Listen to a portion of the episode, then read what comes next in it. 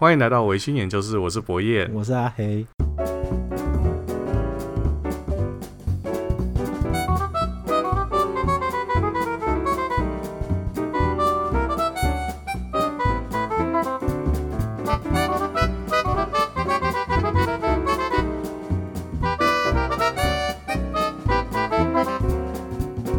今天是除夕特别节目，对，我们先在这边祝福大家。哎、欸，虎年行大运，虎年虎虎生风。临时要我赶快想一个，真是想不到呢。我哇，算了。对啊，希希望大家都可以活过明年。哦，这这很重要。然后要打满那个疫苗，嗯，然后可以出国去玩。对对对对对。那明年大家都有四十个月年终。要讲那个阳阳明海运的那个，那个也很悲伤啊。我觉得那个也蛮悲伤的。这个这个如果讲在那个除夕夜，可能真的就很悲伤。啊，那不要哈，不要讲啊。好，那今天的今天的标题呢，我是请博彦帮我设定，叫做比悲伤更悲伤的故事。那至于这听起来会不会很悲伤，就大家听听看。我们今天要要喝一边喝一边讲一些我在。喝这个酒，这个系列的品牌系列的酒款的时候遇到的一些故事，等下，所以大家可以一起听。我们今天要喝的呢是约翰走路金牌，十八年，四十三趴。好，那我们就先先倒到杯子，直接打开了。我我们今天不会讲这个酒怎么样，我们就。就开心的聊天就好。我们今天就是喝喝酒、聊聊天。对啊，好，那陪伴大家除夕守岁。对对对。那除除夕可能开约翰走路也蛮多的。对，应该。不过现在可能都是什么叉 R 哦，叉 R，二十一 XR 二十三。因为那个苹果的关系啊，嗯哼，现在那种网络都会有那种小的那个用手机看嘛，它的广告那个叉 R 就会叉 R 两个字很大，但是你看不到它那个酒款是什么。我都以为在广告那个 iPhone，因为还有不是那个 Ten R 有没有？我每次都想说，哦，连酒都要出 Ten R 这样子。好，不过你还是可以先闻看看，我觉得这酒还蛮……其实约翰走路能够那么长时间那么红，其实，嗯，他他一定是有一定的水准啊。对呀，对呀，对呀。而且调和式的东西，说实在话，它它一定是符合大众口味。对，然后好喝，然后又香这样子。嗯。博彦知不知道那个约翰走路的这些颜色的、嗯、的一个排列顺序？嗯，我知道最高是蓝牌，对对对，最低是红牌，对，那、啊、中间我不知道。他他后来当然有很多的变种，嗯，就他们正常来说是最最低阶是红牌嘛，嗯，红牌然后再来是黑牌，红牌黑牌，好，然后再来是绿牌，绿牌，OK。然后再来是有金牌，金牌好，金牌在上面，然后再来是蓝牌，蓝牌。然后后来他们因为就是烈酒市场，大家求新求变，对，调和式还是得求新求变，所以他们在黑牌上面，黑牌跟绿牌中间又加了一个双黑 （double black）。哦，嘿，然后在金牌跟蓝牌中间又加了一个白金，然后就还蛮复杂的，就就七种颜色。每每个礼拜喝哪一支？对对对对，这一定要再讲一下。我们有一个社员，那个名字不能不能透露，对，名字不能透露。他很喜欢骑伟士牌摩托车，嗯，然后每次他来找我的时候，他骑的伟士牌都是不一样的颜色，嗯。然后有一天我就问他说：“哎呀，那个某某啊，请问你你到底是有几台伟士牌？”嗯，然后我有七台，七种颜色。为什么要这样？因为我每天。骑去上班，我才知道今天礼拜几。他很厉害呢，对、啊，不像一般人，我们我们这种穷苦阶级只能用内裤来。好，那我们就先来聊聊我这个约翰走路哈。对我而言来说，我喝到约翰走路都是有一些让我觉得很悲伤的故事。怎么说？我们就先从今天这个我们喝这个金牌开始讲。好，那因为你知道我爸爸是一个囤物癖嘛。就是把他家里面堆的连走都走不进去，世界纪录的，世界级的。然后后来他过世之后，我就开始去整理那个、嗯、那个我老家，就我爸那个房子，对对对。那那时候就整理了非常多的，就分类这样整理。嗯、我就是因为东西真的太多，你你不知道怎么整理起，我就先分类。哦，就是这边都是酒，那我就把酒都尽可能的堆在同一个地方。嗯。然后哎，这边是衣服，我就把衣服堆在同一个地方。嗯。然后就先分类，以后再。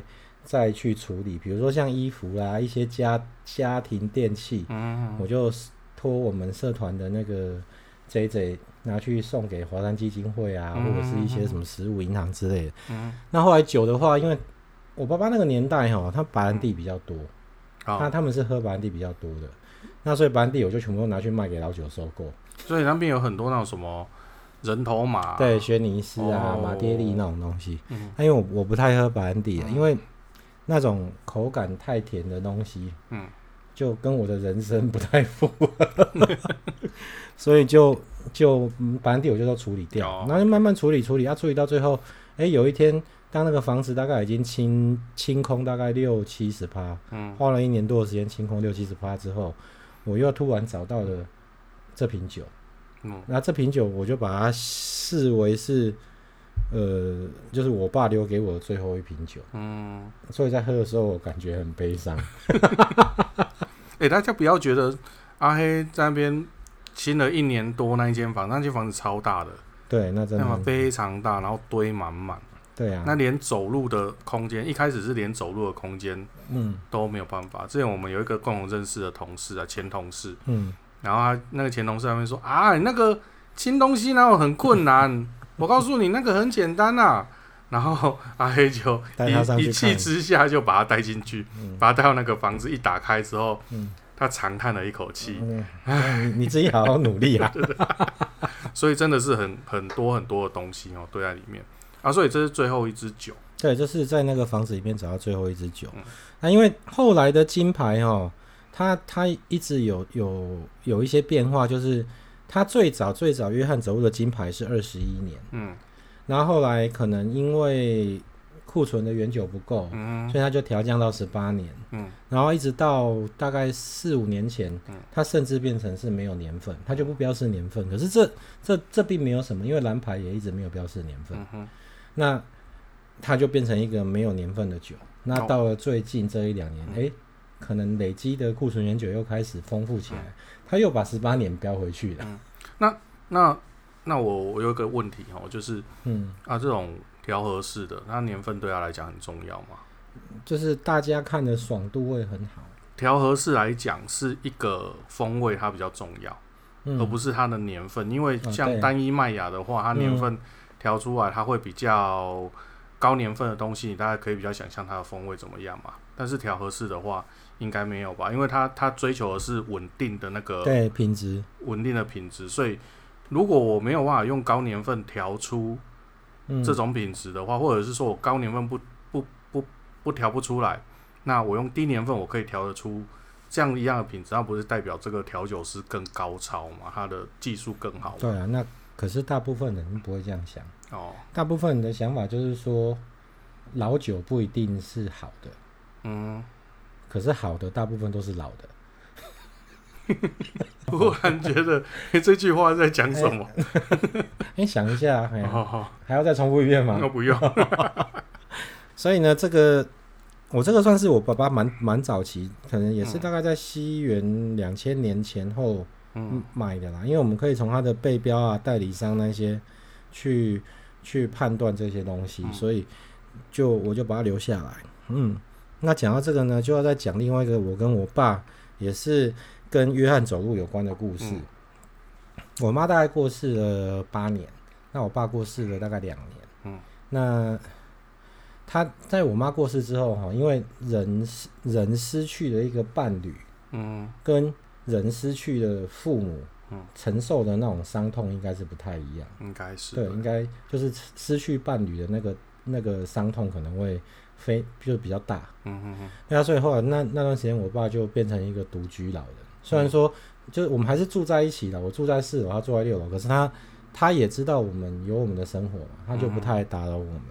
所以我们也就是可能上下班回到家很累，就打个电话说：“哎、嗯，怎么今天还好吗？”这样，嗯，就反而可能说：“哎，住楼上楼下，可是每天每每见面的次数，可能一个礼拜只有一两次，嗯，那或者是我就因为他有蛮多小孩，可是只有我跟他住在一起嘛，嗯、可是他就会规定说哪个小孩。”礼拜几要要，要买晚饭来给他吃哦，对，因为他就不煮，因为他他的房子也堆到没有办法煮。那我们所以他居住的空间都是这样。对，哦，有好像应该是他他过世的前四五年吧，就我妈妈刚过世，嗯、那他生日，嗯，那年他生日，我就提早跟他说：“哎、欸，爸爸，那我们就一起去吃个饭吧。嗯”哎呀，那天晚上我们下班，我们就去。某某餐厅这样，就各自开车去，嗯、然后我们就一起去吃饭。嗯、他说好，然后我下班之后就带田宝去那个台南的一个酒庄。嗯哼，那我就买了一瓶约翰走路蓝牌。嗯，那蓝牌是那种两百 ml 的中样。嗯，那可是它还是一样有一个盒子包着，它淡绿色、淡蓝色的瓶子，一样是软木塞，就看起来很有质感。嗯我会买那个是因为我爸爸虽然是一个酒量很好的人，可是他不太会去分辨酒的好坏。嗯，就是酒对他来说是一个社交的工具。嗯，就他只要能够在社交的场合展现出他很能喝的气魄，嗯，让大家尊敬他这样而已。嗯，所以我有一次曾经看到他，就是我妈妈过世，然后我带他去参加他的社团聚会，嗯，让人家拿着那个那个。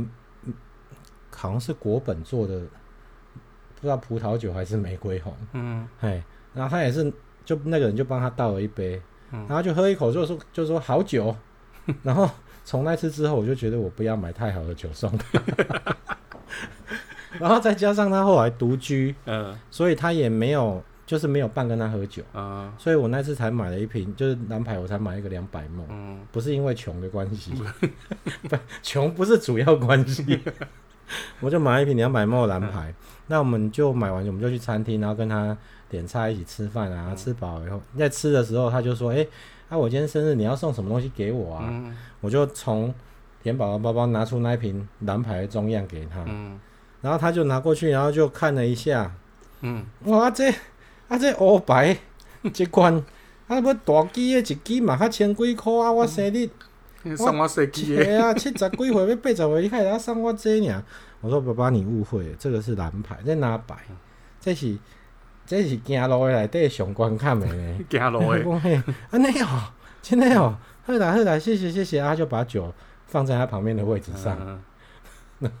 然后我们就继续吃饭嘛。那吃完要走的时候，然后我们就去结账。嗯，我们结账起来的时候，他已经走到门口。嗯，然后我发现。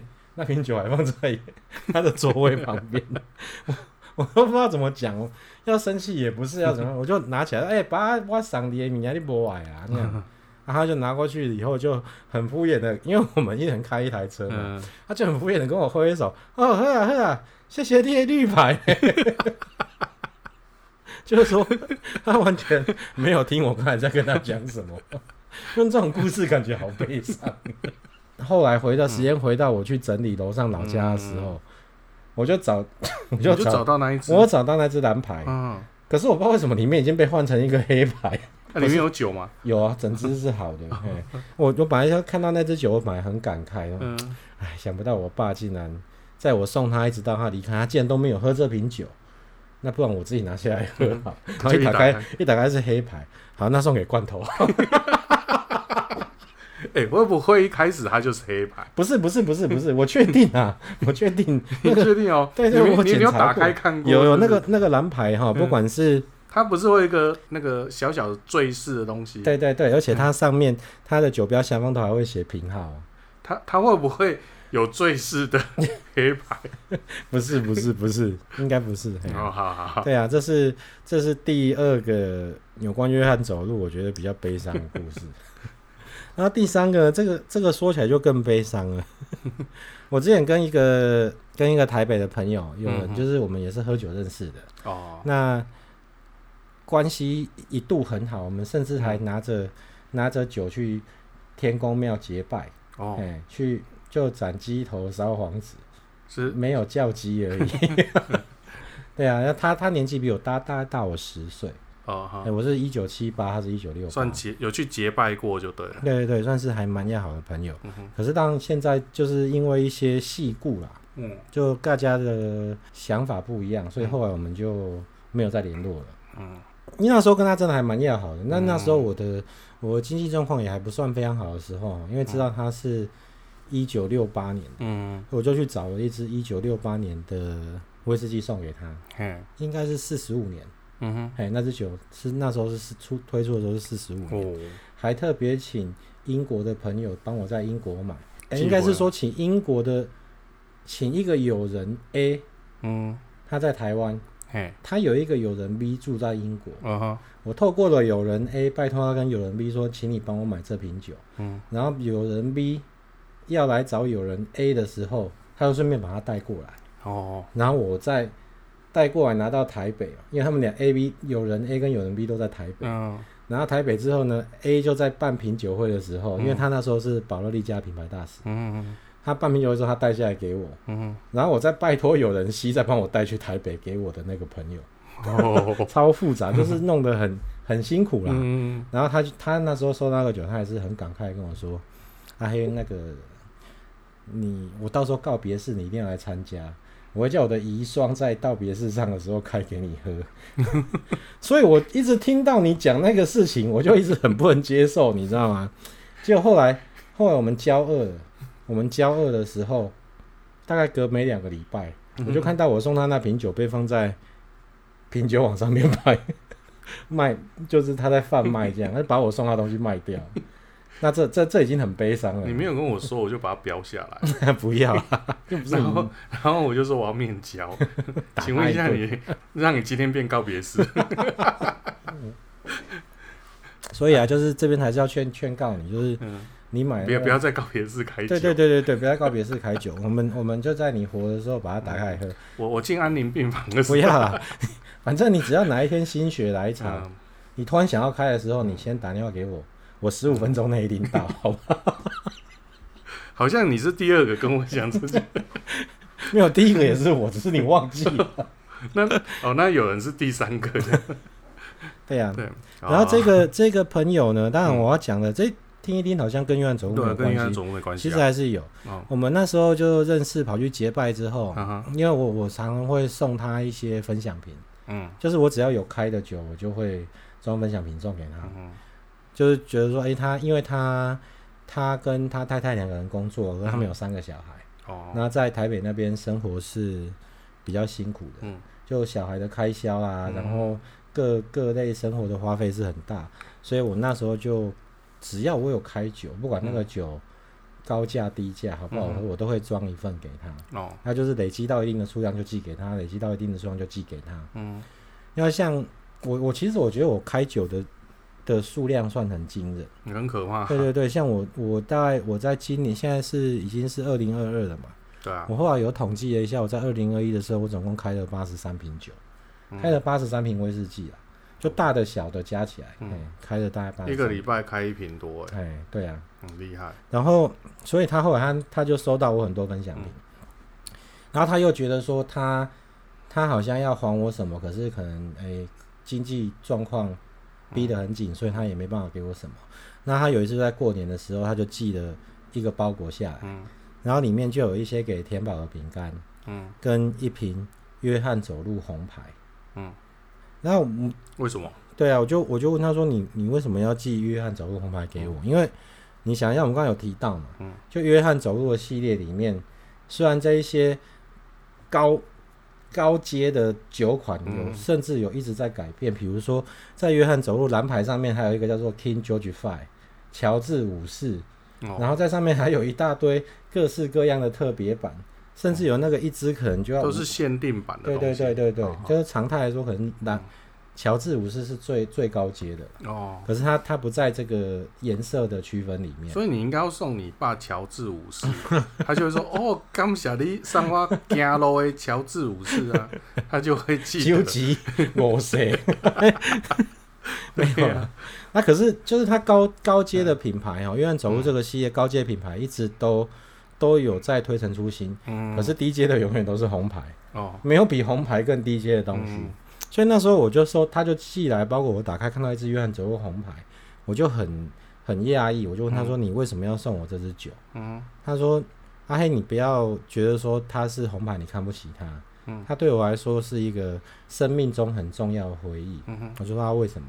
嗯，他说他大概在。”民国，呃，大概在西元一九九八到西元两千年这段时间，嗯、就谈恋爱跟结婚。嗯，然后在那个时代呢，台湾的烈酒市场其实还是以白兰地是大宗，嗯、就是还是比较比较受大家欢迎。嗯，大家都觉得说，白兰地，尤其是有个 X 五节车啊，哦，对对有一个 XO 就是哦，就是高级的象征。对，因为那时候威士忌要打进台湾市场其实很困难。嗯，那。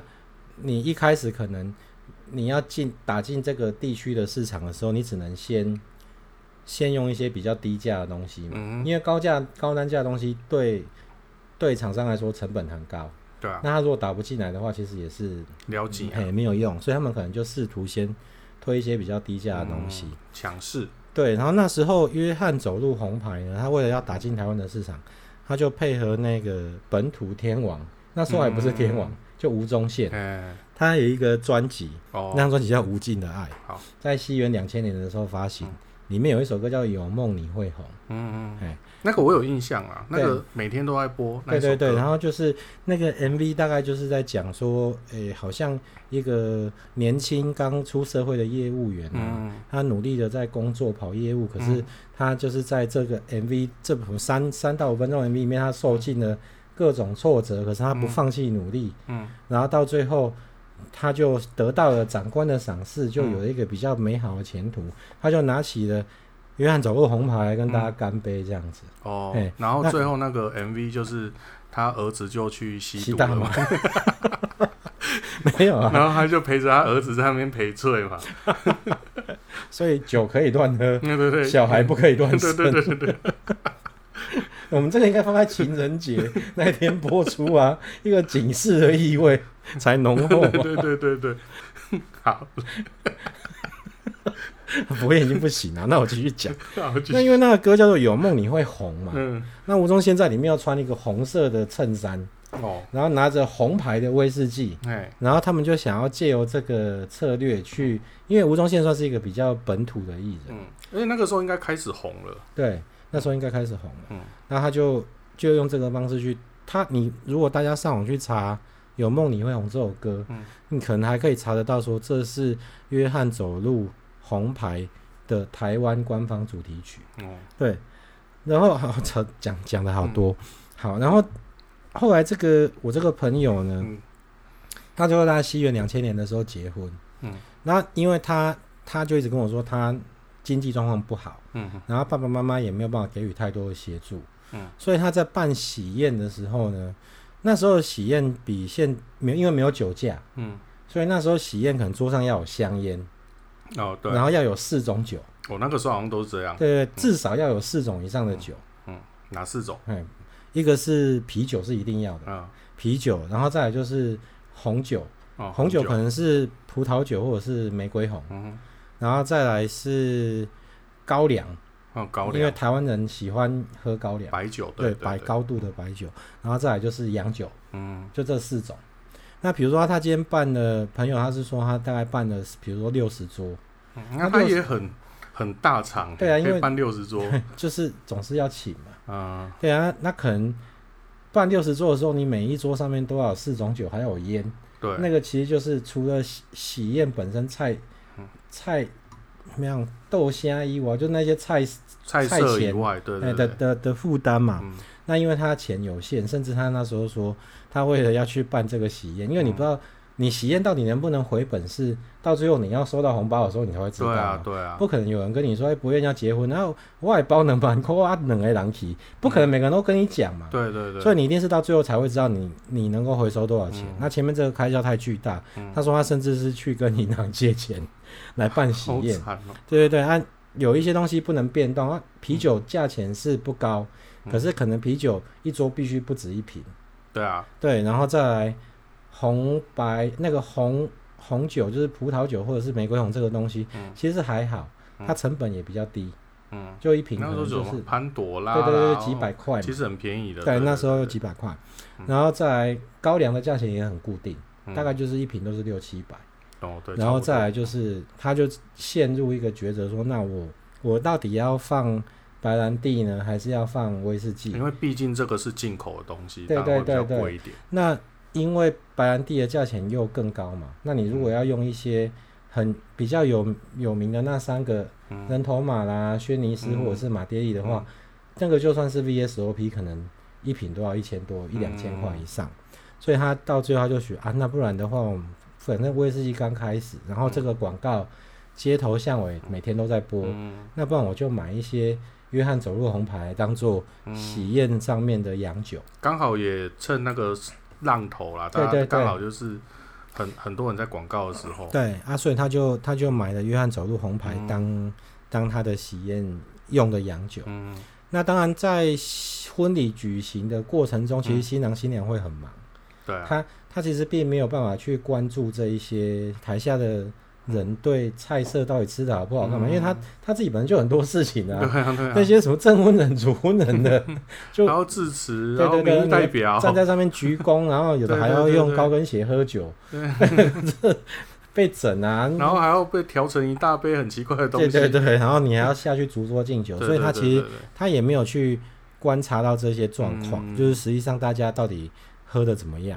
然后到最后喜宴结束，送客都送完了以后，因为他他没有请工作人员，他就新郎就自己一个人一个人去清点那些酒款，因为到最后要跟酒庄结算，就结算说，哎，我哪什么酒用了几瓶，然后哪一些可以退退你，再把钱扣掉。那时候是可以退的，对，那时候是可以，啊，现在也是可以的，现在可以退。不过现在好像因为酒驾关系。比较少人用那个的，没有啊，是因为他们没有请到我们社团。然后他后来告诉我的状况是说，六十桌嘛，嗯哼，大部分的就是啤酒、红酒都被喝完，嗯，然后白酒呢，就是高粱这一块，他们是就算没有喝完的也被带回家。为怎么可以判断就是哎，瓶子不见了？对，你就是这一桌你找不到高粱的瓶子，嗯，他可能人家没有没有喝，嗯，或者是他没喝完。还是有人把它带走，可是在这六十桌里面呢，至少有超过三十桌，就是约翰走路红牌这支酒都被丢在桌子下面，连开都没开，所以他他那时候是看起来因为方形不好带，走夜路防身利器耶？你怎么这么说？那个脚脚杀伤力多大？他说他那时候心情感觉是很复杂，就是好像被。被看不起，然后被羞辱，哦、就是说，哎、欸，我我他们那些人当然不知道，他可能是去借钱来办喜宴，嗯、可是他就觉得，哎、欸，我已经尽我所能的去，就是去招待最大的能力去招待大家，可是这个东西竟然是如此的被人家看不起、轻贱、就是，就丢丢在桌子桌桌脚下面。然后从那一次，他说从那一次开始，他他这三十瓶约翰走路红牌他都没有退掉，嗯，他就把它留着，嗯。然后他就觉得，因为就算被看不起，这个也是我跟我太太举办婚礼的时候的一个很重要的纪念，嗯、所以我就把它留着。嗯，对，然后所以他就留了三十瓶约翰走路红牌在他家的床底。好喝。然后后来他就觉得说，哎，这个东西我很我很重视它，所以我把我这个有纪念的东西送给你。哦。哎，虽然你。你们那时候，你可能还是个大学生，我们也不认识，你也不可能来参加我的喜宴。嗯、可是我就把这瓶这瓶酒送给你。他那个酒的别具意义的酒，纸的纸盒哈，那约翰走路的纸盒也是。所以是那个时候还有盒子。对对对，有，它是纸盒，然后纸盒又整个都是大红色的，嗯、看起来是很喜气。嗯、它还在上面哦，用那个那种剪纸贴了一个爱心，里面写一个双喜，这样贴、嗯、在那个纸盒上。他寄来的时候，那个纸盒也一起寄过来给我。嗯、哼结果后来。他还是把我送他的酒拿去卖掉了，这还不够悲伤吗？这个故事告诉我们，酒可以乱喝，孩子不能乱生。我生了一个，在二十年后给你吸大麻，然后搞得你一个老脸还要出来跟人家开记者会，好可怜。对啊，之前说要去诈市政府。我真的嘞，生一个小孩，然后乱七八糟的，这好麻烦。所以还是把自己顾好比较重要。对啊，对啊，对啊。那还好，他没有把那些啤酒留下来。那都不能喝了吗？都不能喝，对对对。而且你看啊，如果是我，对不对？嗯。我现在家里面最别具意义的酒是什么？你知道吗？皇家礼炮吗？啊，不是。如果真的，不能再讲林可物可，林可物的已经这个要买起来，要等到我准备告别式的时候。现在不能说告别式。问题是你没有遗孀会倒给我们喝。好，没有。我想到了，就是 还是你最近很忙，这已经找好意思。因为你看林可物的一九八也才一支嘛。对啊，对啊，那个皇家礼炮也也就那一千零一罐啊。嗯哼。那我们家呢，最多的呢是 WTO 之前的 料理米酒，料理还没有料理，那个是那个那是米酒红标米酒。嗯那可是我跟陈姐，陈姐就是我妈哈，嗯、我跟陈姐哦 两个人跑遍全台南的 Seven Eleven，因为那个时候一个人只能买两罐啊，堆了一大堆。然后我们家的地下室大概有一半的地方都是在放那种东西。嗯、我以后如果觉得你还不错，我就会再寄一瓶给你。那我也会回，我也会回礼，我会回礼给你。我在整理我我爸爸老家的时候，我发现了明星花露水，那东西已经停产了。现现在去小北百货看到什么小仙子花露水，可是那就是假的吗？对，那假的啊。我们就在这边吼熊熊。那个诶，明星花露水的酒精度很高哦，那是可以喝的。那个点不是，啊那点火会烧起来，那不能喝吧？那不能喝吧？那不能喝啊！哦，对啊，好，接下来讲什么？你有红标米酒，我有明星花露水，你还有红牌？而且那一瓶红牌喝掉了吗？我喝掉了，虽然它虽然不是真的喝起来就就不太理想。而且我会把你的明星花花露水拿去品酒网。对呀、啊，不过不过就是如果真的要收藏一些酒类哦，就是从这个故事我们可以发现，还是收藏烈酒比较好，嗯、保存得当，它不会变质。那他那一只没有变质？没有变质，它体质强壮，不像那种什么，你知道喝那些葡萄酒的人，嗯、有一些真的是非常专业，家里面有那个恒温的那个冰箱。它维持在十恒温恒湿的那种放红酒的那种小冰箱以外，有的甚至还去跟那种红酒商去租租地窖。有，现在有一些很多红酒商都有这对啊，可是我觉得那很麻烦。你如果没有，你要买到一个程度，你如果半夜想喝的时候，那怎么办？那一上来啊？真的吗？真的，一一夜上来，一的是现在好像会跟一一个外送的。然后它不是像我们不是说 Uber Eats 吗？这种它不是这种，它是它拿它那种特殊的送特殊的东西的，然后它会它会合作送这个。我听说是会这样做。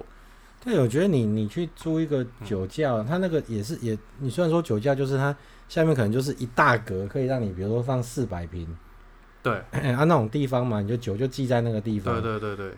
但问题是那个。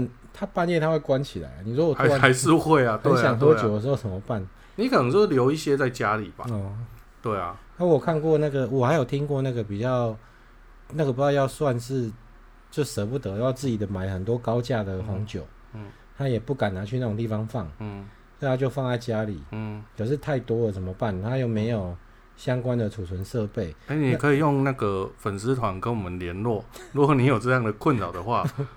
我又不喝红酒，你喝嘛？对啊，我可以让你喝，我不要，因为你知道那个在家里面要新建一个恒温恒湿的储藏酒的空间哦。我要算平的，那个是算平的，对，一瓶大概是从六万到十一万不等。我靠，那包含你里面使用的木头嘛？木头等级也会有差别。你的房间多大？嗯，然后再来是你有没有不断电的备源系统之类的？那个建建造起来成本很高哈。对啊，你还要气密嘛，就是防止那个冷气外外漏。所以到后来，我那个很有钱的朋友，他是就找一个房间，就冷气就是开二十四小时，他开十六度，最划算、最划算的方法，对对对，最最快的方法。对啊，那今天大家除夕夜，你看你你。只讲还有吗？没有啊，就这样啊，这样就已经 这么多悲伤。哦，那我那我提供一个悲伤的故事好了。啊、今天早上才刚提到啊，就是我们之前那个春酒的时候啊，嗯，好，我们公司里面呢就有一个就就又有一个人哈，他我们的同事，那诶、欸，我们的老板哦，他都会提供那个一支比较贵的威士忌，然后或几支比较贵的威士忌，新的没开过的，那就摆在那边。那其实大家都喝啤酒比较多，啤酒、红酒，顶多就到红酒。你说再上去的人很少，就我跟我们总监这样子。那有有一个同事哦，他就有一个坏习惯，他坏习惯就是他会去，也不能说坏习惯，好习惯，嗯，他就是他都会去哈，就说哎，来我来开，然后开了之后呢，就自己倒一小杯，然后就把它放在自己包包，然后就要带回去，嗯，然后台湾人克勤克俭的，对对对对对，勤俭呐，然后呢。带回去之后呢，就会提供出来。我们就是我们尾牙吃完了之后呢，结束之后我们可能会有第二摊，或者是之后有聚会，他就会拿出来大家喝。嗯，那我就很开心嘛，对不对？嗯、啊，今年离职了，嗯、所以今年我们再也喝不到那个 刚回去的。那那就换人猜拳输了，没人敢做这种事情。这这还不够悲伤吗？这蛮悲伤的。那、啊、不知道大家除夕夜就是跟我相信大家应该都还是会喝酒啊。对啊。那节目播出的这一天呢，听完节目之后，我们希望大家可以在下面留言讨论区跟我们分享一下你今今天晚上喝了什么酒。对对，那在这边我们就先祝福大家新年快乐。对，新年快乐，身体健康，万事如意。那最后还是一样提醒您。喝酒不开车，安全有保障。未满十八岁，请勿酒后驾驶动力工具。